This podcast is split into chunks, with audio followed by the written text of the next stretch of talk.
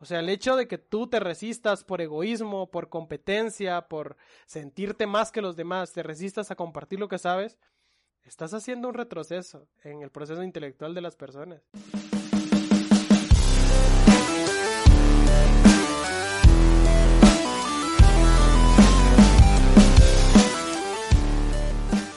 ¿Qué tal, Stalkers? Bienvenidos al primer episodio del 2021. Espero que hayan pasado unas felices fiestas con su familia. Ya nos habíamos desaparecido unos días por ahí con Víctor, pero necesitábamos un descanso. Era un descanso merecido. Ya necesitábamos también relajar un poco el cuerpo ahí, la mente y empezar con todo este 2021 y traerles pues nuevo contenido, traerles contenido de calidad e invitados súper geniales al podcast. Así que sin más preámbulos, quiero presentarles al invitado de hoy. Es uno de los hosts del podcast. Ya hace ratos tuvimos la oportunidad de grabar mi entrevista, pero esta semana ya era necesario pues empezar el año con, con una mega entrevista. ¿O no, Víctor? Yo espero que, que sí sea una entrevista de otro nivel, vamos. Entonces les presento al invitado de esta semana. Ya lo conocen, pero espero que lo puedan conocer un poco más. Hoy él es Víctor Hernández. Victorísimo, ¿cómo estás? ¿Qué tal? Mucho gusto, Brydon.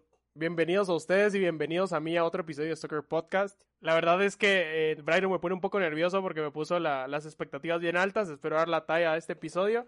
Y la verdad es que no íbamos a empezar con mi entrevista, pero en esta nueva jornada de agendar con las nuevas personas, la persona ya no pudo. Entonces, eh, como tenemos pendiente mi entrevista, pues decidimos grabarla de una vez. Así que eh, estábamos, estábamos planeando para que mi episodio fuera el número 25 del podcast, pero por eso que pasó, va a terminar siendo el 24, así que bienvenidos al episodio 24 de Stalker Podcast en el que me van a entrevistar a mí. Entonces, Brydon, todos estoy los micrófonos, espero me trates bien. Perdón si tengo eh, sesgos en, mi, en mis respuestas y pues empecemos. Ok, pues ya han escuchado a Víctor a lo largo de estos 24 episodios. Víctor se ha abierto en muchos de ellos, así que vamos a ver qué podemos hacer hoy. Vamos a ver si podemos descubrir algo nuevo de él o si nos ponemos aquí de todos y empezamos a llorar. Esperemos que no. Así que, Víctor, Tú ya sabes cómo empezamos, ya sabes cómo es esta dinámica y te lanzo la primera pregunta. ¿Quién es Víctor Hernández? Fíjate que es bien interesante porque a mí me gusta hacerla, la, la pregunta a, los invitados porque me, me, da gusto ver sus facciones y ver que no están preparados para contestarla. Y hoy no cometí trampas tampoco, no, no la pensé y ni siquiera había, ni siquiera recordaba que hacíamos esta pregunta por el descanso. Entonces voy a tratar de darla lo más sinceramente posible y sin haberla pensado desde antes creo que soy una persona muy, muy creativa, muy dinámica, alguien que al que no le gusta hacer eh, una sola cosa. Creo que este podcast y un montón de los montones de proyectos que he tratado de hacer y he tratado de combinar han nacido por esa um, iniciativa que tengo de no estar quieto. No me gusta perder el tiempo, no me gusta sentir que pierdo el tiempo. Por la idea que tengo de la muerte, por la idea, por la percepción que, la, que, que le tengo y el cariño que le tengo a la muerte. Trato de verla con respeto a la distancia y respetando cada, cada paso que doy hacia ella. Entonces, para mí, a mí no me gusta perder el tiempo. Soy alguien a quien, a quien le apasiona el emprendimiento, a quien le apasiona la lectura, alguien a quien le gusta aprender de todo un poco. Y fíjate que eh, eso va relacionado con una entrevista que vi esta semana, no una entrevista, era una conferencia que dieron en una expo en, en Panamá. Y el expositor hablaba de que él se dio cuenta de que él no podía ser el mejor ingeniero industrial del mundo, pero sí podía ser el mejor ingeniero industrial del mundo, filósofo, psicólogo, mercadólogo, emprendedor.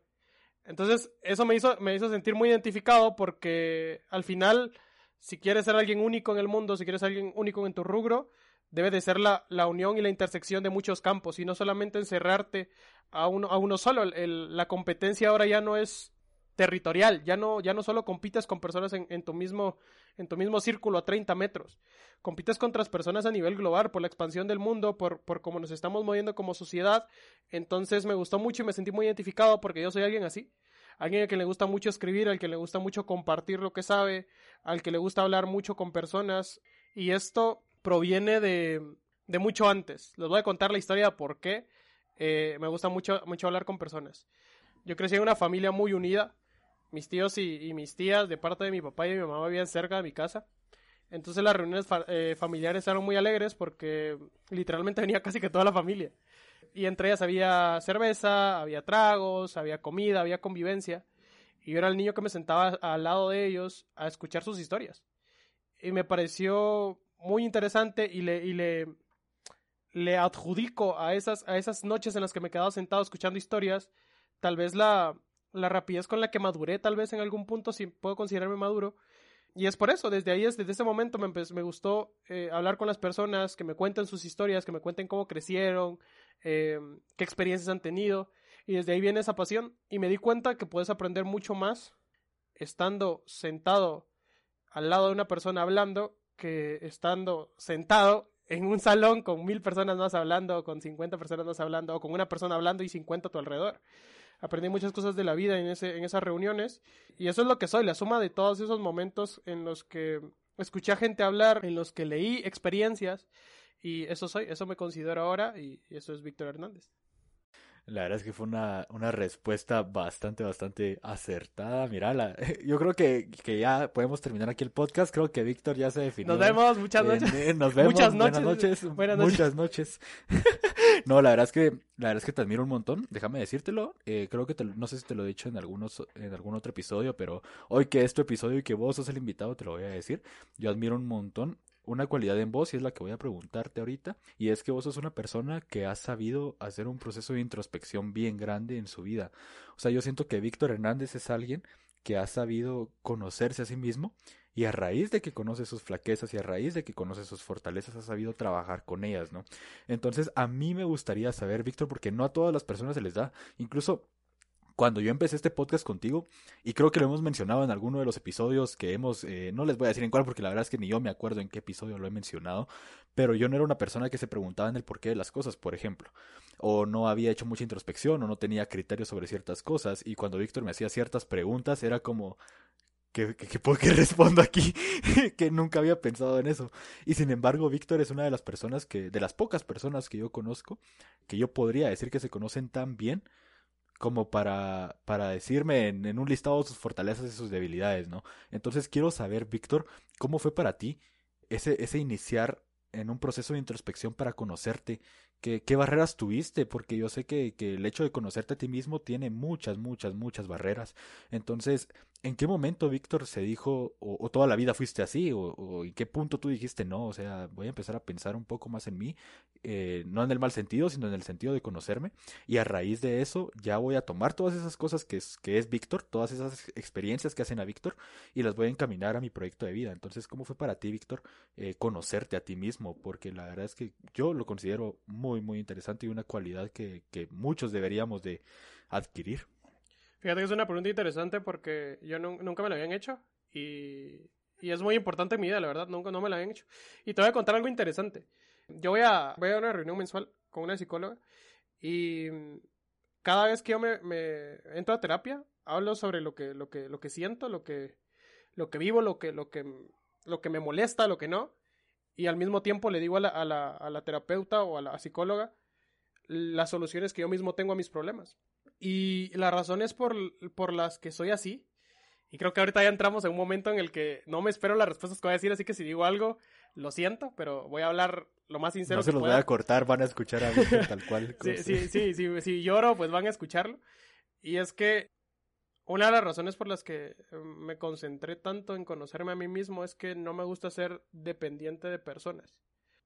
A mí, a mí en algún punto en mi vida me gustó que la gente, que la gente me dijera las cosas que, que veía en mí que tienen valor. Como decirme, no, sos muy inteligente, no, eh, sos muy bueno para hablar, eh, no, eh, sos muy bueno para jugar fútbol o sos muy bueno para estas cosas. Y me di cuenta que en el momento en el que me las decían, empezaban a tener más valor para mí, pero al mismo tiempo me concentraba más en mejorarlas. Y en ese proceso de mejora, perdía mi esencia y trataba de, ser mejor y de ser mejor y de ser mejor, y ya no lo hacía porque me gustaba o porque me naciera. Entonces hubo un momento en mi vida en el que dije, bueno, ¿quién sos? ¿Quién sos? ¿Qué te gusta? ¿Qué no te gusta? ¿Qué odias? ¿Qué no odias? ¿Qué te lastima? ¿Qué no te lastima? Y cuando entendí esas cosas, empecé a tratar de ser mejor en solo las que me importaban. Yo practiqué fútbol cuando tenía como 15 años, porque en mi familia todos son futboleros, todos, todos, todos. Y a mí nunca se me dio, ni nunca me gustó. Y, y, lo intenté hacer. Jugué fútbol como por cinco meses. Fui a entrenar, iba a entrenar casi que todos los días. Y me di cuenta aún así que no podía, que no era bueno por mis, no sé, por mis dotes físicos y porque realmente no me llenaba y no me gustaba. Y en ese proceso también entendí que, que hay cosas que, que aunque las otras personas quieran que yo sea, aunque yo me esfuerce, no voy a poder serlo y no voy a poder alcanzar las, esas cosas que las personas quieren que alcance. Y eso también fue otro balde de agua en mi vida. Fue como, ok, ya, ya conozco lo que me gusta, lo que no me gusta, lo que, lo que quiero, lo que no quiero. Y ya conozco también lo que las personas esperan de mí. O lo que creo que las personas esperan de mí. Y cuando enfrenté esa idea de que no voy a poder ser lo que las demás personas quieren que sea, o que esperan que sea, primero me dio mucha paz. Y segundo, eh, pues cambió mi vida, porque fue como, ok, Víctor, tú tienes que sacar promedio de 90. Y yo a veces pienso, pero, o sea, sí, puedo, puedo sacarlo, tal vez pueda sacarla, pero tengo que sacrificar cosas que no quiero sacrificar para llegar a eso. Entonces empecé a, darle, empecé a darle, en ese proceso de introspección, en ese proceso de conocerme, empecé a darle valor a las cosas que realmente me, me interesan y que realmente me gustan. Y, y, y di un cambio, mi vida de 180 grados, en el que me empecé a concentrar en las cosas realmente importantes para mí. Y me empezó a pelar lo que las personas esperaban de mí. Aunque tampoco fui sordo a los consejos que realmente eran importantes. Porque hay cosas que te dicen que, que esperan de ti que son buenas. Y esas cosas buenas eh, las diferencias del resto de cosas que no son buenas, viendo si esas cosas realmente te hacen crecer o no te hacen crecer. Entonces, ese proceso de introspección que, que tú ves y que muchas personas ven es producto de, de enfrentarme contra mí mismo. De, de verme al espejo y decirme así, ok, Víctor, no, tal vez no vas a llegar a ser el supermodelo que, que esperan que seas. o, o, tal vez no vas a poder llegar a ser el, el, chavo que se va a ir a la luna o el chavo que, que, hace esto y lo otro. No vas a llegar a ser él. Pero con lo que tenés y de lo que ya sos consciente que tenés, ¿qué puedes llegar a ser? Y hay una frase que, que te conté en el podcast pasado que, que para mí me, a mí, a mí me da mucha responsabilidad. Y es que no todas las personas van a llegar a tener eh, el poder o la oportunidad de mejorar la vida de los demás por las capacidades de inteligencia, capacidades económicas, capacidades sociales y de un conjunto de cosas que intervienen. Y yo me creo una de esas personas. Y no desde el punto de vista eh, egocéntrico, de decir yo me creo una de esas personas, sino que porque creo que tengo habilidades y características que creo que pueden sumar y, y creo que soy una persona que es empática y considera mucho a las demás personas, porque pasé por un montón de situaciones que me hicieron considerarlas. Entonces, ese proceso de introspección viene, viene de ese punto, de, de pararte enfrente, de decir qué es lo bueno que tenés, qué es lo malo que tenés, qué es lo que no vas a poder alcanzar, qué es lo que puedes alcanzar y ser honesto contigo mismo. La verdad es que estoy totalmente de acuerdo con tu respuesta y creo que algo que me gustó mucho y que creo que es muy cierto es que cuando las personas suelen decir las cosas que admiran de ti y las cosas que te gustan de ti, tú te sueles enfocar únicamente en esas cosas y tratas de mejorarlas a un nivel. No, no digo que mejorarlas sea malo, ok, pero te enfocas únicamente en ellas, ¿verdad? Y, y, pierdes tu esencia, vas dejando de hacer cosas, te vas aislando de otro montón de cosas con tal de mejorar aquellas cosas que ya te dijeron en la que, que, que, eras bueno, ¿va? Y al final lo dejas de hacer por ti, o sea, lo empiezas a hacer por, por agradar a las demás personas, consciente o inconscientemente, porque también puede que, que pase sin, sin que tú lo estés pensando, ¿no? Y creo también para que no, no, no vayas a sentir que, que, lo dijiste así como que, ay, yo muy egocéntrico. Yo sí creo que está bien reconocer que uno tiene la capacidad del cambio, ¿sabes? Y es que hasta que no reconoces que tú tienes una capacidad de cambio en la sociedad y el poder para ayudar a las demás personas, no te haces responsable de esa, de esa capacidad. O sea, y no adquirís esa responsabilidad y ese, no le quiero llamar deber, porque me gustaría llamarle deber, pero no todos lo pueden tomar como un deber, de, hacer algo positivo y de realmente generar cambio y generar ayuda para las demás personas. Entonces... No, que sí, que, que, que te iba, iba a, apoyar lo que dijiste, o sea, el hecho de yo sentirme con el derecho o, o, con, la, con la habilidad de, pues no me deja dormir por las noches. Y es una de las cosas por las que, por las que no dejo de hacer cosas. Porque siento que el tiempo se me acaba, Brayton. O sea, literalmente, siento que el tiempo se me acaba, siento que no, no voy a llegar a hacer todo lo que quiero hacer y, y eso también confluye mucho con una idea que, que, escuché hace unos días que decía, tengan cuidado hombres de acción porque son meros, meros instrumentos de las personas que piensan. Y eso se me hace muy, muy lógico porque mientras más cosas eh, quieres hacer, mientras más cosas quieres hacer, mientras más cosas quieres hacer, puede que esas cosas estén influenciadas por pensamientos de otras personas como lo, vemos ahora con, la, con las redes sociales, el marketing y la mercadotecnia, que, a veces te preguntas que será que mi teléfono realmente me está escuchando y no, o sea, son, comportamientos, son instintos, es sed de consumo que estas ciencias te imprimen en tu ser. Que te dicen, sí, necesitas un carro más grande, necesitas una casa más grande, necesitas el mejor teléfono. Y de la misma forma funcionan las personas. Eh, ahorita acabo de leer una, una, una noticia que dice que Donald Trump va a hacer su red social porque fue vetado de todas las demás. Entonces, son personas que, que al final son influencias de pensamientos mucho más grandes y ahí van a haber un montón de personas también que van a, descargar la red social, van a hacer su perfil, porque son menos instrumentos de otras personas. Y yo no quiero hacer eso, ¿sabes? Y, siento que, que, también a veces necesito respiros. A veces tengo ataques de ansiedad, a veces tengo ataques de pánico, a veces siento que no, no voy a llegar a hacer lo que quiero. Y, y también me pongo a pensar, ¿quién quiere las cosas que yo quiero? ¿Alguien externo a mí o realmente yo? Y también me doy unos, unos baldes de humildad a veces. Es como, ¿quién te dijo a vos que vos tenés esa responsabilidad? ¿Quién te crees? Soy alguien que se cuestiona un montón, mucho, mucho, hasta sus propias habilidades. Soy alguien que a veces duda de sus propias habilidades porque me, me, me comparo mucho, ¿sabes? Generalmente me comparo un montón con las personas y generalmente termino perdiendo. Desde mi punto de vista, la verdad, no, no sé realmente si termino perdiendo o no, pero me comparo un montón. Y, siento que a veces al hacer tantas cosas, tengo tantas figuras con las cuales compararme que empiezo a sentirme mal. Y eso genera un montón de cosas en mí que, que no sé si sean buenas, ¿sabes? Y a veces pienso en, en, tirarlo todo, en dejar de hacer lo que estoy haciendo, dejar de hacer el podcast en algunos momentos, dejar de escribir, dejar de investigar, dejar de hacer estas cosas porque siento que no soy lo suficientemente bueno.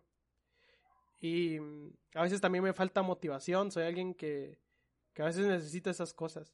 Y no sé por qué te estoy contando esto, mejor cambiamos de tema. Pero fíjate que me diste entrada a una pregunta que yo te quería hacer y que no sabía cómo le iba a involucrar, cómo le iba a meter entre las preguntas. o sea, realmente. Y, voy a tratar de. Espero, espero darme a entender con esta pregunta. Pero vos me diste entrada. Yo te considero a vos una persona crítica, ¿ok? Y, y considero un crítico social y una persona que, pero no, no negativo, obviamente, vamos, sino una persona que realmente sabe identificar ciertas cosas y poder pues querer efectuar un cambio en ellas, ¿no? Yo te considero un crítico. Ahora, yo considero que las personas que llegan a ser críticos sociales o que llegan a ser críticos de ellos mismos, en algún punto, cuando lo llevan a un extremo, suelen ser personas que se vuelven muy frías, porque ven las cosas de una manera demasiado, demasiado, demasiado racional. Yo al menos en vos veo una balanza y me gustaría saber ¿Qué es ese contrapeso que vos te pones eh, a vos mismo para poder nivelar eso? Porque tampoco sos una persona completamente fría. O sea, yo que te conozco, yo conozco que al Víctor emocional y al Víctor sentimental y todo el rollo, ¿no? cariñito. Bueno, cortar ese pedazo, no es un broma, no, lo voy a cortar. Pero, pero sí, o sea, yo, yo conozco esa etapa de vos y me gustaría como conocer ¿Qué pones del otro lado de la balanza? Ok, supongamos que estamos en una balanza y de este lado tenés toda la crítica que, que no digo que sea mala, pero que, haces y que tenés la capacidad de hacer, porque no todos tienen la capacidad de, hacer críticas constructivas.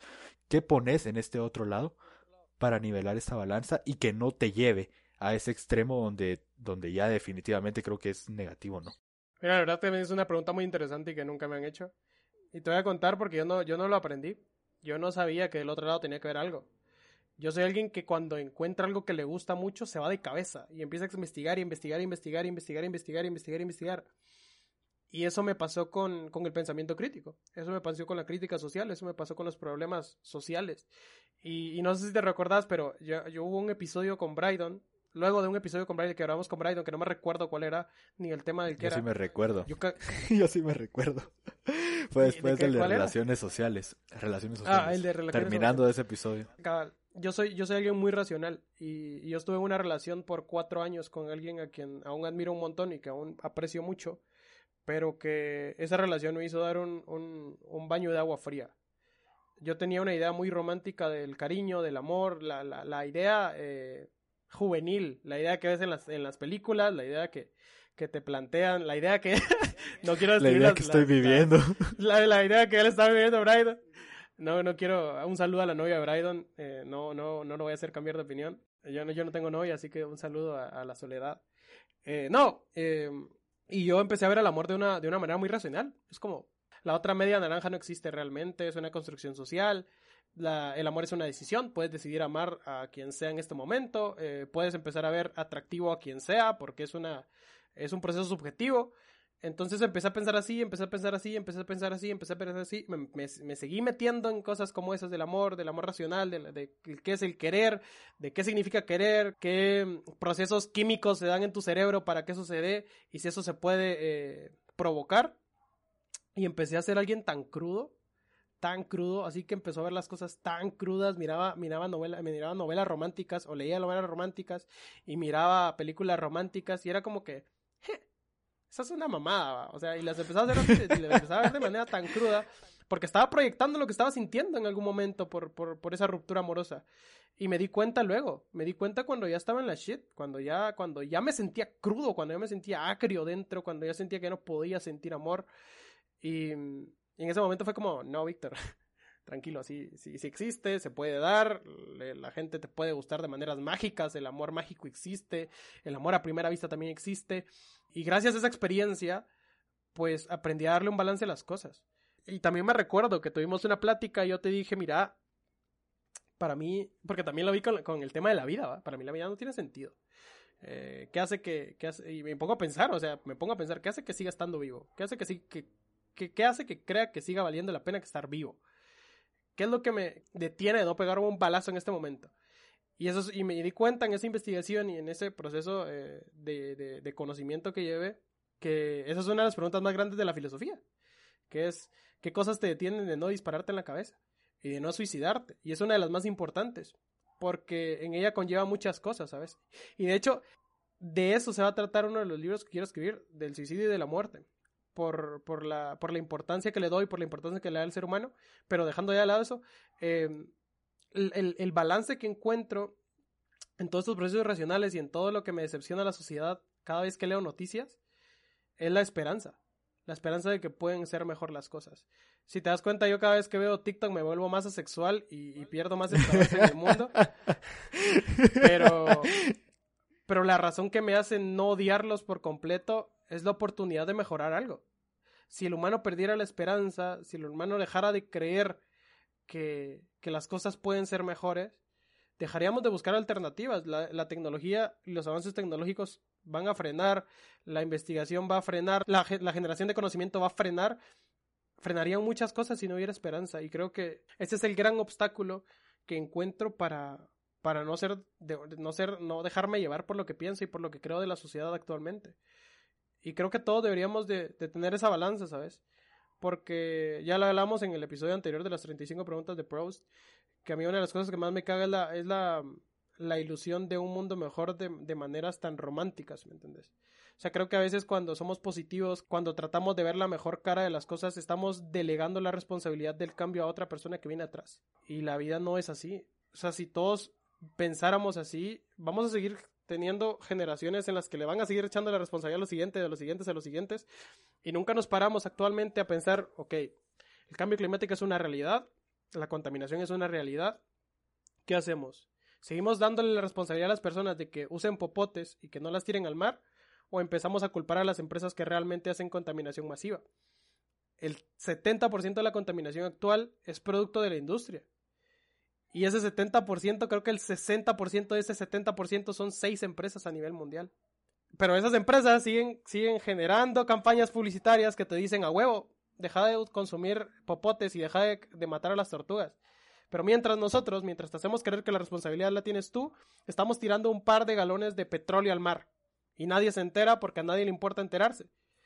Entonces, creo que, creo que es importante que socialmente encontremos la raíz de los problemas sociales y empecemos a atacarla y empecemos a ser responsables del cambio. No todas las personas tienen la posibilidad, como les dije, de estar en una, de una posición de mando, tal vez masiva, pero sí tal vez en tu comunidad, en tu casa, en ti mismo.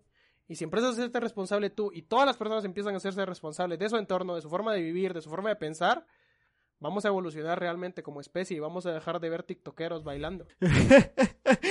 un saludo. un saludo de una buena forma. Saludos si alguien de los que nos está escuchando graba TikToks. A ti que nos estás a ti porque nos estás escuchando te queremos, ¿ok? Te quiero y porque sé que puedes hacer cosas mejores, soy crudo contigo. Y si estás escuchando esto, ya tienes el impulso que estabas esperando para hacer cosas mejores. Entonces por eso es que soy crudo y por eso es que soy duro, porque sé que puede ser mejor. Es, es, es, muy cierto. Al final necesitamos muchas veces que nos digan las cosas tal y como son, con la crudeza que, que ameritan, para que generemos realmente una reacción y un cambio, ¿no?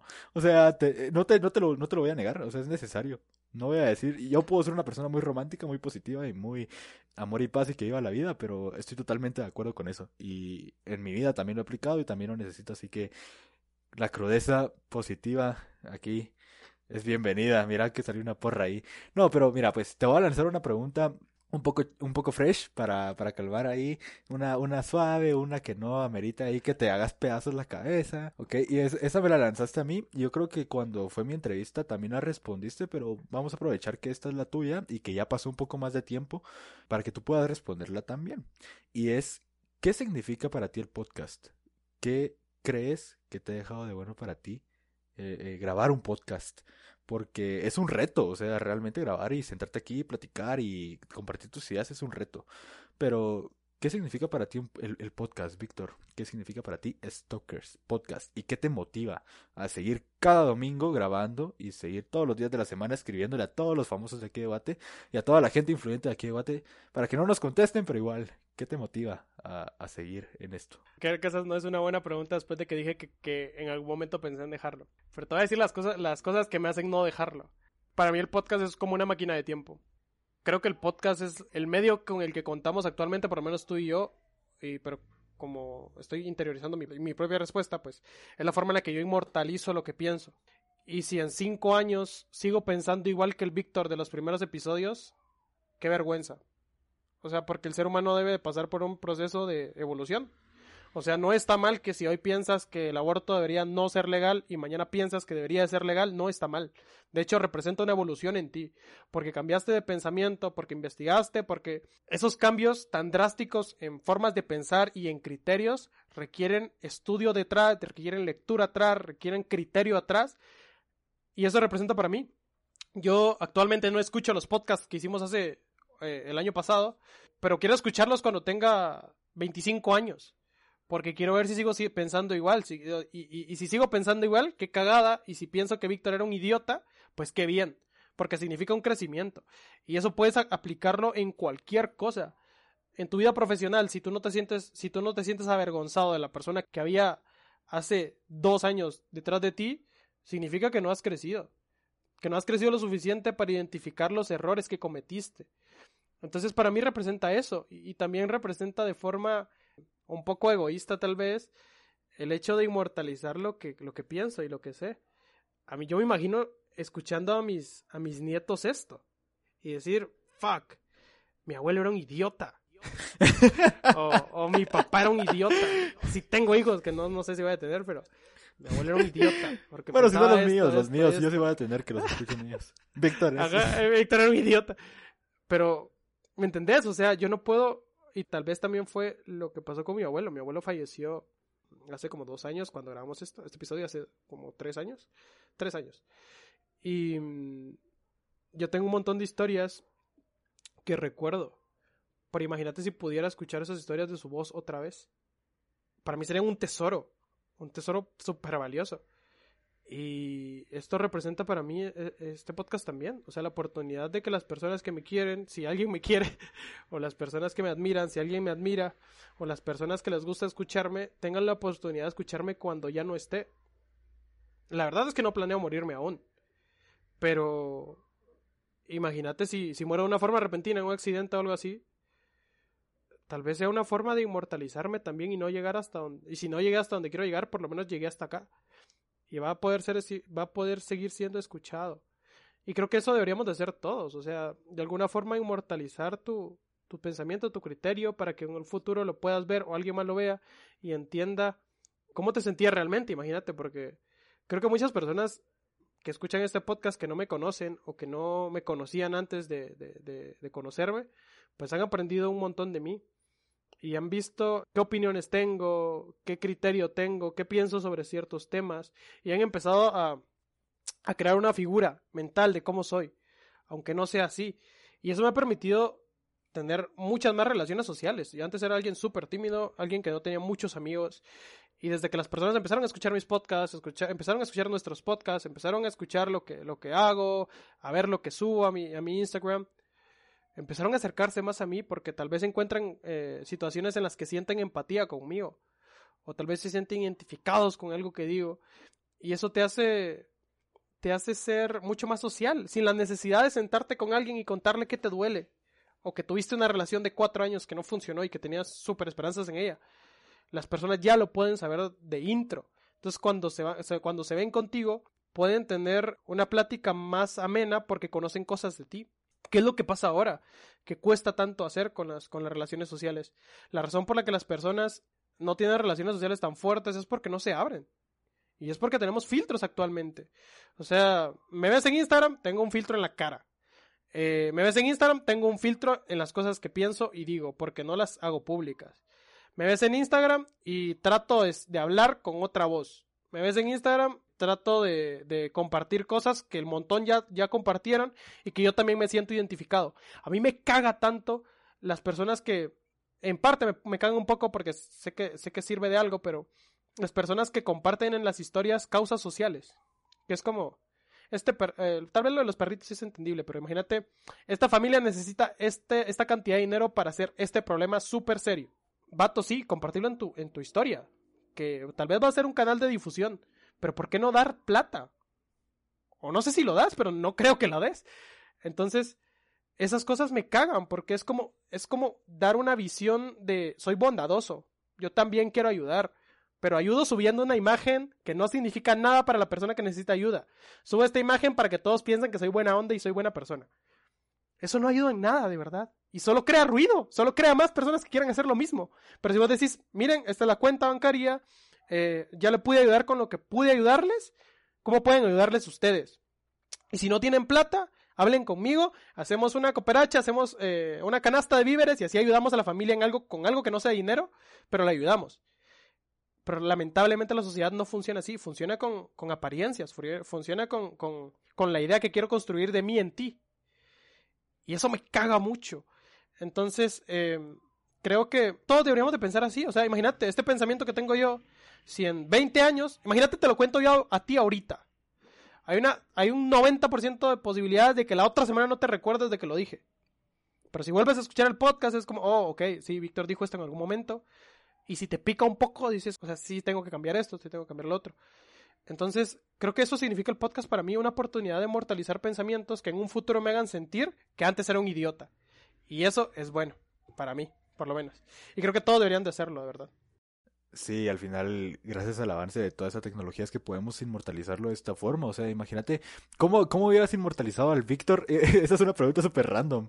¿Cómo hubieras inmortalizado a Víctor años atrás, sin micrófonos para grabar, sin eh, aplicaciones que nos permitieran subir y dejar un audio para que tus nietos te pudieran escuchar?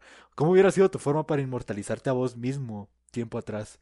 Pues con la escritura, que creo que desde que, desde que, desde que el humano empezó a evolucionar se dio cuenta, desde los jeroglíficos, desde los dibujos en piedras, se daban cuenta de, de que eso era importante. Y sabes, hay una historia bien interesante de que es que antes de que se inventara la imprenta, y es que yo yo yo escuché esta historia en una, en una clase de teoría de la información en la universidad, y hablaban sobre, sobre el retroceso eh, evolutivo en, en materia de conocimiento para el ser humano que representó el que la imprenta no existiera aún.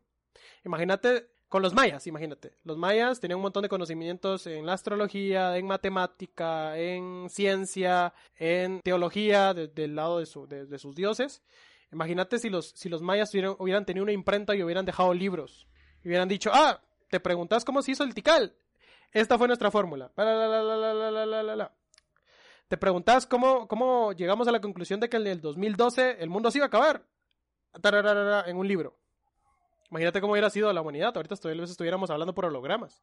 Pero ese retroceso en, la evolución intelectual del ser humano se dio porque la imprenta no existía y tenías que contarte las cosas. Y te decía Brydon, ahorita yo a ti, Brydon, mira, em, ayer aprendí eh, a, hacer estas columnas para generar, eh, para, para, ver que los pesos no se vayan de un lado y, y con este conocimiento podemos generar una eh, muralla pero tú mañana te tratas de recordar y dices, ah, Víctor me dijo que era de esta forma, pero yo recuerdo más que era de esta. Y así se generó el conocimiento, en errores, en errores, y en cagadas, y en cagadas, y en cagadas. Pero si hubiéramos tomado y hubiéramos ido inmortalizando, como ya habíamos dicho, el conocimiento, pues el ser humano tal vez estuviera en otro planeta ya. Pero eso, eso ha representado un retroceso, el hecho de que hasta cierto punto de la historia no, no se hubiera creado la imprenta. Y creo que, creo que eso también es una responsabilidad como seres humanos. O sea, ya lo hemos platicado con varias personas en el podcast de la importancia que es compartir lo que sabes y creo que acá toma mucha más importancia. Imagínate tú eh, ser un crack o que un, uno de estos eh, sacerdotes mayas hubiera dejado un libro o lo hubiera enseñado a, a la cantidad de personas considerables para que hoy sepamos todo lo que sabían. ¿Cómo estaríamos? O sea, el hecho de que tú te resistas por egoísmo, por competencia, por sentirte más que los demás, te resistas a compartir lo que sabes, estás haciendo un retroceso en el proceso intelectual de las personas. Y aunque quieras inmortalizarte, aunque quieras diosificarte en tu área, si no compartís, no, no va a haber nadie que recuerde que le enseñaste algo tampoco. Y creo que eso es importante también caer en cuenta con ello. Y te lo digo porque yo vengo de ese mundo en el que me creía más que los demás y ya lo he platicado un montón de veces. Cuando entiendes la importancia de compartir lo que sabes y de lo que realmente representa para alguien, empiezas a hacerlo. Así que, eh, pues creo que eso es importante, creo que eso es importante remarcarlo.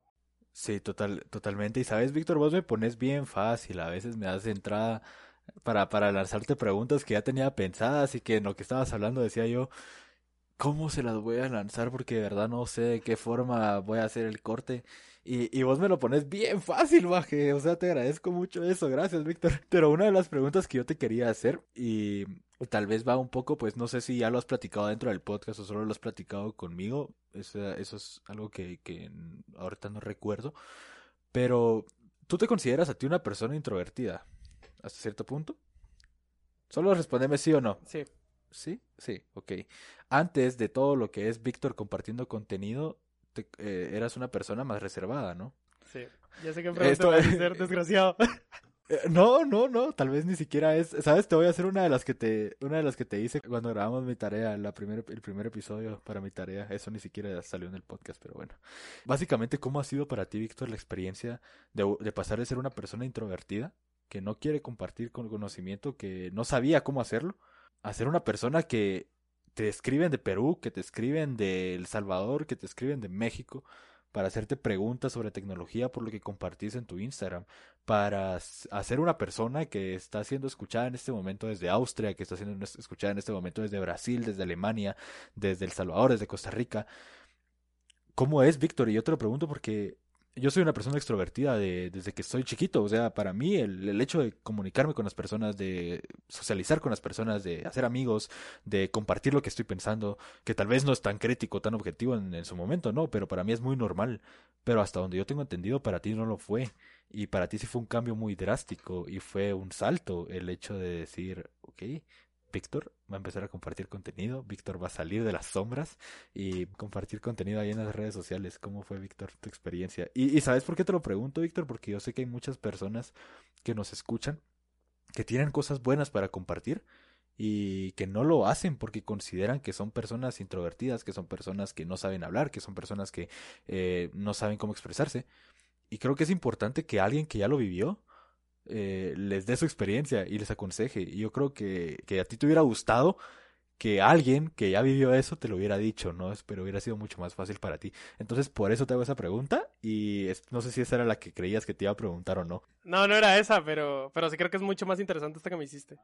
Mira, la verdad es que yo no me... Yo, yo creo que yo no, yo no había nacido para ser introvertido. Yo creo que traía en mi ser como pincelazos de alguien extrovertido y que, que, podía hacer todo lo que estoy haciendo. Pero en mi vida pasó algo muy interesante. Y es que yo crecí con muchos primos de mi edad. Y como te decía, mi familia es futbolera, todo le importaba en el fútbol. Y a mí nunca me terminó de gustar. Entonces, cada vez que yo hablaba de algo que no fuera fútbol, para mí representaba mm, cierta, cierto rechazo tal vez por parte de mi familia. Porque era como, ¿Y eso qué tiene que ver con el fútbol, va? Como el meme.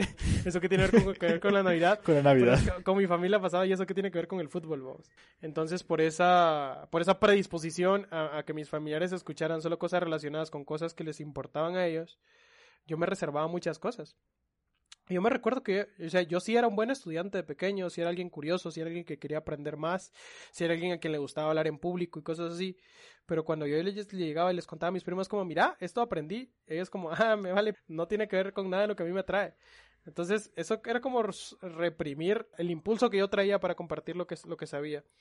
La historia de cómo lo superé, pues ya está en el podcast anterior y no, eh, pues está además eh, como que compartirlo de nuevo, pero fue una experiencia que tuve con, una, con una psicóloga en la que ella me dio como que el espacio para hablar y yo me sentí diosificado, me sentí como la, la onda de Souls, que, del, del, del chavo este que empieza a tocar piano. Así me sentí, porque fue como abrirle la puerta al Víctor reprimido que había estado 12 años atrás y dejar que hablara.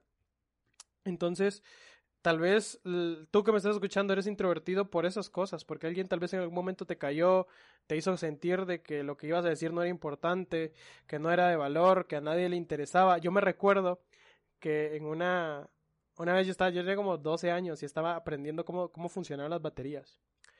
Y entonces eh, vi una bombillita que era de 12 voltios y habían baterías de, de 4 voltios. Entonces dije yo, a huevos, si junto 3 de 4, tengo 12. Entonces esta bombilla podría encender en mi mente, vamos. Y yo como que a huevo voy a intentarlo. Entonces agarré tape, empecé a, unir esas baterías una con la otra.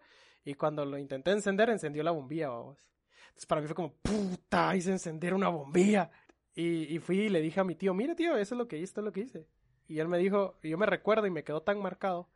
Y me dijo, eh, sí, y eso no lo sabías. Entonces yo me quedé como, o sea, sí hice encender una bombilla, pero ya tenía que saberlo. Y eso me quedó tan marcado vos, porque es como, es como cuando haces preguntas que consideras idiotas, porque alguien te dijo que eran idiotas. Y eso no es así. Porque no es idiota el hecho de no entender algo porque no habías tenido la oportunidad de entenderlo. Tal vez es idiota el darte por vencido cuando estás tratando de aprender algo, pero si no has aprendido nada y estás aprendiéndolo y tal vez te cuesta entender las cosas, eso no es idiota, eso es el proceso de aprendizaje normal. Y eso me quedó tan marcado vos que empezó a limitarme en un montón de cosas. Fue como, esto, esto ya debería saberlo, no pregunto esto porque seguramente me va a decir que ya debería saberlo. Entonces, creo que todas esas cosas fueron como que eh, eh, suprimiéndome o, reprimiéndome por, por esa hambre que tenía yo de, de conocer, de aprender. Y, creo que el mejor consejo que les puedo dar a las personas que quieren intentar algo es dejen de pensar en lo que la gente piensa de lo que están haciendo. O sea, yo, yo de la idea que me, que me... Yo me recuerdo el momento en el que decidí hacer un podcast. Me recuerdo el momento en el que decidí decir, quiero hacer un podcast. Porque yo, yo, yo como te había contado, yo ya pues hace un montón que tenía pensado, yo quiero hacer un podcast, yo quiero hacer un podcast porque soy fan de los podcasts. Y en el momento en el que lo, lo, lo decidí, fue en el que escuché a un vato que, que, dijo, te estás cagando de miedo, ¿verdad?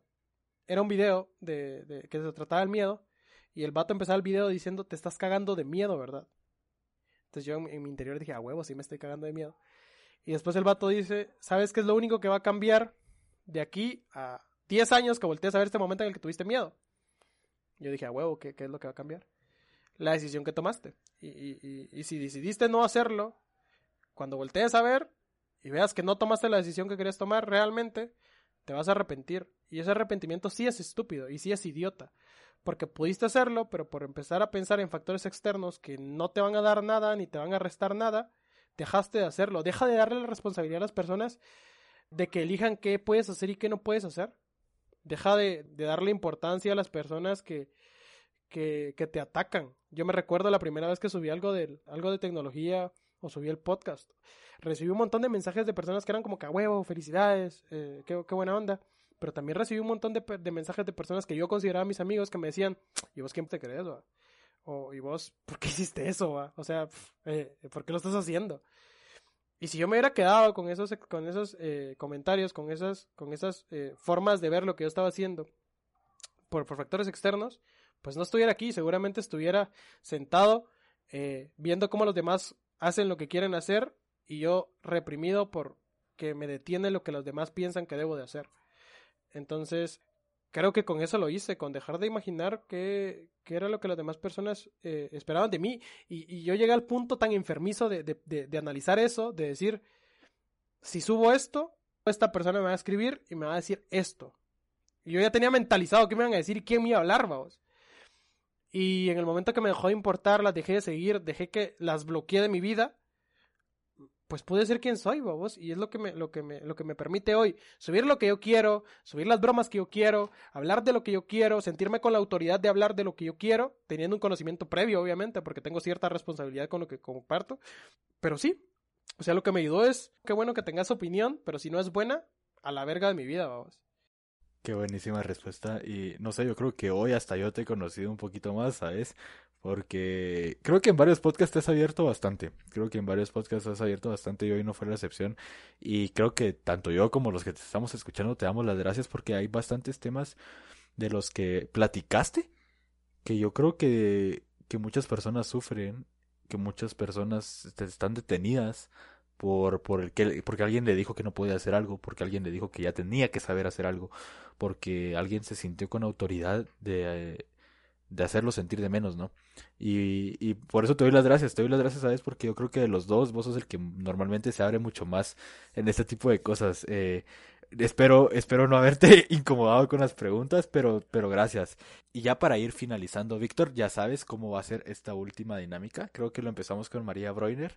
Un saludo a Eh, María no, que- un, sal- un saludo a María, María que nos está escuchando. Invítanos a un par de cervezas en Alemania, por favor. Sí, por favor. Pero, ¿cuál es, Víctor, el peor consejo que te han dado a vos en la vida? Y posteriormente a eso, dos cosas, sabes que te voy a dar dos opciones, Víctor. ¿Con qué consejo contrarrestarías el, el, el mal consejo que te dieron? ¿O qué buen consejo le darías a las personas que nos están escuchando hoy? Eso, sí, eso, es- eso está cool, ¿sabes? Porque yo, yo generalmente, y los dos ya hemos dado como que consejos a las demás personas, pero el contrarrestar un mal consejo creo que es importante también. Entonces, déjame pensar. El peor consejo que me han dado. La verdad es que si me han dado malos consejos, me han dado un montón porque yo la verdad es que he hablado con mucha gente que que, que me parece interesante. Entonces... Oh, ya tengo uno. Ya tengo uno. Y, va- a sonar, va a sonar controversial. Yo, yo tenía un amigo, mi mejor amigo de toda la vida es como 40 años mayor que yo. Es alguien mayor, mayor, mayor. No es de mi familia, no es mi papá, no es mi tío, no es nadie. Es alguien externo a mi familia que tiene muchos años más que yo. Y en cierta etapa de mi vida, yo quería ser médico, doctor. Entonces yo le conté a él, mira, yo tengo estos planes, quiero ser médico, quiero tener un propio hospital, quiero ayudar a personas con este tipo de problemas, quiero curar esta enfermedad, quiero hacer estas cosas y ayudar al mundo. Entonces él como, ah, qué cool, qué cool que tengas esas aspiraciones, qué cool que penses en ayudar a los demás y todo. Y yo como, sí, eso quiero hacer. Años después, eh, yo empecé a meterme en todos estos temas de la informática, de la tecnología y esto. Y le conté a la misma persona, mira, yo ya no quiero ser médico, yo ya no quiero ser un hospital, yo ya no quiero curar cierta enfermedad, yo quiero hacer esto. O sea, no se lo dije así de, yo ya no quiero curar esta enfermedad. Yo le dije, mira, quiero hacer esto y quiero dedicarme a esto. Y él me dijo, ¿y qué pasó con todo esto que ibas a hacer de este lado? Y yo me quedé pensando, sí, a huevo, va, estoy siendo egoísta conmigo mismo. O sea, estoy siendo egoísta, podría ayudar a más personas con esta otra, con esta otra carrera, aunque no me guste, tal vez debería de hacerlo. Tal vez no me aconsejaron de forma directa, pero sí me, me frenaron tal vez de cierta forma el impulso que llevaba para tomar cierta decisión por el hecho de, de, de hacerme pensar en los demás de primera instancia no debes de pensar en los demás en decisiones como esas. Va a sonar contra, va a sonar como, como controversial, pero primero debes de ser tú en tu vida. ¿Qué cosas te hacen felices? ¿Qué cosas no te hacen felices? ¿Qué cosas eh, te, va, te, van a, te van a hacer levantarte por las mañanas? ¿Qué cosas no? Yo estoy seguro, seguro, seguro que si hoy tuviera que levantarme para estudiar un libro acerca de los problemas en cierta parte del cuerpo del ser humano, no me levantaría como me levanto hoy, sabiendo que puedo eh, crear una aplicación que cambie la vida de miles de personas. No dejes que las demás personas eh, intervengan en decisiones que tú debes de tomar. Es tu vida, es tu tiempo, son tus decisiones, es tu vida, en serio. Y, y, hay vidas frustradas en la sociedad porque hay personas que se atrevieron a tomar decisiones en la vida de los demás. Y eso no, no quiere decir que no, que no puedas eh, recibir consejos o recibir orientación. Está bien que la recibas. Aunque está mal que la recibas, porque ya deberías de saber. O sea, cuando llegas a cierta edad, si no sabes qué seguir, si no sabes qué estudiar, es tu problema. Y, debe de ser eh, el resultado de no ponerte a pensar las cosas que te gustan y qué cosas no te gustan, y también el resultado de que estabas haciendo otras cosas que realmente no eran importantes cuando debiste pensar las cosas que realmente eran importantes. O sea, si, si, si en 20 años volteas a ver a tu papá y le dijiste, eh, mira, yo no quiero ser eh, arquitecto.